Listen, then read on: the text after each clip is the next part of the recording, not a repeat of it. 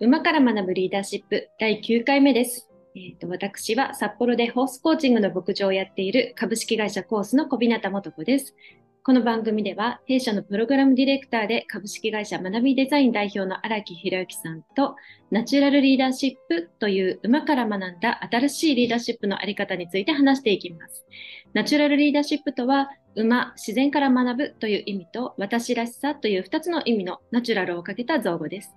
えー10年かけてホースコーチングを経営者を中心としたビジネスパーソンに提供してきた結果から見えてきたものでもあります。ということで、えっ、と、1回15分程度の番組ですので、仕事の合間、運転中、通勤時などに聞いていただけたら嬉しいです。では、スタートします。はい。では、ヒロさん、おははい、ようおございます。はようございます。よろしくお願いしまよろしす。くお願いします。えー前回、ヒロさんから、えっ、と、より今回からは具体的なことを話していった方がいいのではないかというご提案を受けておりました。うん、とそれまで、なんでしょうね。えっ、と、俯瞰するという能力がとても大事だなということをヒロさんがおっしゃっていて、うん、うんとというのも、それが、えーと反射モデルの外に出るのに必要だったりとか、まあ、反射モデルってきっとそのルールだと思うんですよね。世の中のルール、こうなったらこうするっていう反射的なもの。その外に出るにはどうしたらいいのかとか、あるいは自分の本来の姿、自我っていう言葉が出てましたけど、その自我というものに向き合うというか、見つけるにはどうしたらいいのか。うん。というようなことが話されてきた結果、俯瞰する能力がとても大事だよって言って、あの、ヒロさんからおっしゃっていただいたっていうところで。で、それに対して馬が、えーっと、その俯瞰する能力を鍛えるのにいいメソッドなのではないか、馬で何ができるのかっていうことを話していこうって話になりました。うん。うんはい、はい。ということで、じゃあどこから話そうかな。なんか、うん糸口、何かヒロさんからあれば、あるかな。うん。まあ、じ実際にその行ってどどんなせ馬との、なんだろう接点があるのかとかうん。それを通じて私たちはどうやってそこから俯瞰っていうことを認識するのか学ぶのかみたいなそんなプログラムの話とか聞いてみた方がいいかなと思うんですけれども。そうですね。えっ、と、じゃあ、そもそものところで、えっ、と、最初に来た方に話すことがあるんですよね。うん、で、それはじゃあなんで馬なのかっていうお話なわけですけれども、あの、馬って、えっ、と、その人間の考えてることっていうのを全然見ないってよく言われているんですよね。で、えっ、と、私としては、その、そのそばにいる人のあり方。例えば考えていることとか感じていることとか身体感覚とかその全体のつながり、つながり方みたいなそういう全体像を見ているっていうふうに、あの思っています。なのであの例えばですけどこの牧場に来る前にすごい悲しいことた例えばお母様が亡くなりましたというか、まあ、どなたかし、とても大切な人が亡くなりました。うんだけれども、これがあったので来ました。で、周りの人はそれを知らないから笑顔でやっています。っていう人がいたときに、馬はその人の、その、多分身体に持っている悲しみ的な、喪失感的な何かというものをちゃんと見極める。うんなので、人間関係とか人間同士の間では見つからないような何かっていうのを映し出してくれる鏡なんです。うんというその馬の能力っていうのがある意味全てではあると。うんうんうんうんそうですね。だから僕らのその認識認知構造っていうのは馬と全く違うっていうことだと思うんですけれども僕らはどっちかっていうと具体物に注目してしまう例えば今日どういう洋服を着ているかとか、まあ、どんな髪型をしているかどういう表情をしているかとかそういう、まあ、ある意味その目に見えるもの、えーまあ、そういうものに注目しますよね。しかし、馬はある意味そういう視力っていうのは人間ほど良くないのかな？どどうなんだろう？見え方が違うので、人間的なあの視力は良くないかもしれないですね。だからそうですよね。だからもし、お馬さんが、あの人間ドックとか受けて、うん、あの視力検査とかしたら、なんだろうな、良くないのかな？良くないかもしれないですね。はい。だ逆に言うと、そういう、その、私たちは目に見えるもので、こう理想できちゃうっていうことでもあるわけじゃないですか。人間、そうですね、ね。うん、だからすごい先ほど言ったようなすごくその親しい人が亡くなったとか、まあ辛いものがあったとしても、まあ、何かをまとうことでそれをディスガイズすることができるっていうことはあるわけですよね。はい、ところが馬はそういうこう目に見えるものが逆に人間が目に見えるものが見えないからこそ、うん、見えないものが見えるみたいなところがあって、うん、そのまあ心身の部分その内面の構造みたいなものを把握する把握できてしまう。でそれは私たちがあまり意図を持ってコントロールすることができないっていう、まあ、そういうことでもあるので、えーまあ、そういうのをストレートに理解することができるっていう。だから私たちもそこに改めて思いを馳せて、うん、自分の心身ってどうなってんだろうなっていう、うんうんまあ、そんなサインになるってことですよね。そうですね。そんなサインになると思います。うん、なんか例えばじゃあちょっと早速具体的なまあ、じゃあ私の例で話してみましょうか。うん、えっと、私自分が自信がある人間だと多分思っていました。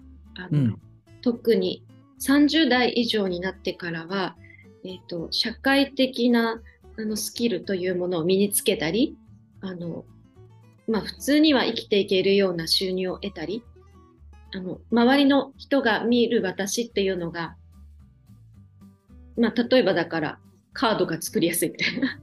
要は社会的価値があるってことですよね、うん、っていうような信用度か社会的な信用度っていうのが高まってきたりしていたわけですよね。なんだけれどもそんな私が馬の前に行った時に、うんと、馬に自分の言うことを聞いてもらいたいっていうことをしてたんですけど、うん、まあ、私の周りを歩いたり走ったり速く走ったりしてもらうっていうのをやってみたんですね。そしたら、馬と私は紐でつながれているにもかかわらず、馬が私の言うことを聞かず、ひたすら逃げていくっていうシーンが多かった。うん、立ち止まるでもなく、言うことを聞くでもなく、あのとにかく逃げるんですよ。うんうん、ああ、これは何なんだろうなって、なんか考えざるを得ないですよね。うんうんうん、で、ふと思うと、まあそういえば私って逃げ癖があるというか、うん、最終的にはどこかであの向かい合いたくないというか、うん、いう気持ちはある、まあ、他者と競争し続けたくないというか支持し続けたくないというか、うん。うん、要は対立からは必ず逃げる、うん、っていうようなあのことを深く深く思ったことがありますね、最初。うんそれは馬が逃げることを通じて？そう、馬が逃げるというその動作。そそれはどどうつながってるんですか？あえっ、ー、と、私自身は、えっ、ー、と、馬に対して、例えばじゃあ左に行け、歩けって言ってるわけですよね、表面上は。うん、で身体的にもそう言ってるつもりであると。うん、にもかかわらず馬が映し出す私というのは私から離れていくっていう、うんうん、あの動作なわけですよ。うん。うん、要はやらないし逃げる。っていう動作なんですよね。ってことはつまり私が馬に対してあるいは他者に対して自分に対してなんかその指示された指示をしようと思ってないというか、えっと、何でしょうね関係性から逃げていくというか、向き合わないというか。うん、うん、うん、うん。なので、やや気が引けるというかね。なるほど。まあ、それは、あれですよね。元子さんの解釈ってことですよね。そう、解釈です。うん。で、これはポイントは、その馬の行動は、と解釈できるのは本人だけなんです。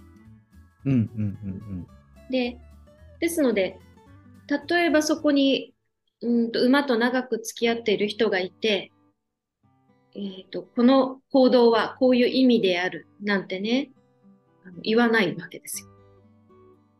言わないのか。うん、で、普通のもしかすると乗馬クラブとか、あの競馬とかされている方というのは、馬に対して馬人間がこういう行動をしたらこうであるっていうルールを決めているし、そして馬のこのこの耳の位置はこういう意味である、うん。このこう首を上げるのはこういう意味であるっていうある程度のそのなんていうか解釈 MBA のこのてか辞書ですね。辞書を作っていて、えっと、それをもとに解釈していくのだっていうふうに勘違いされるかと思うんですけどホースコーチングの世界っていうのはそうではなくて、まあ、馬そのものも育て方がちょっと違いますね。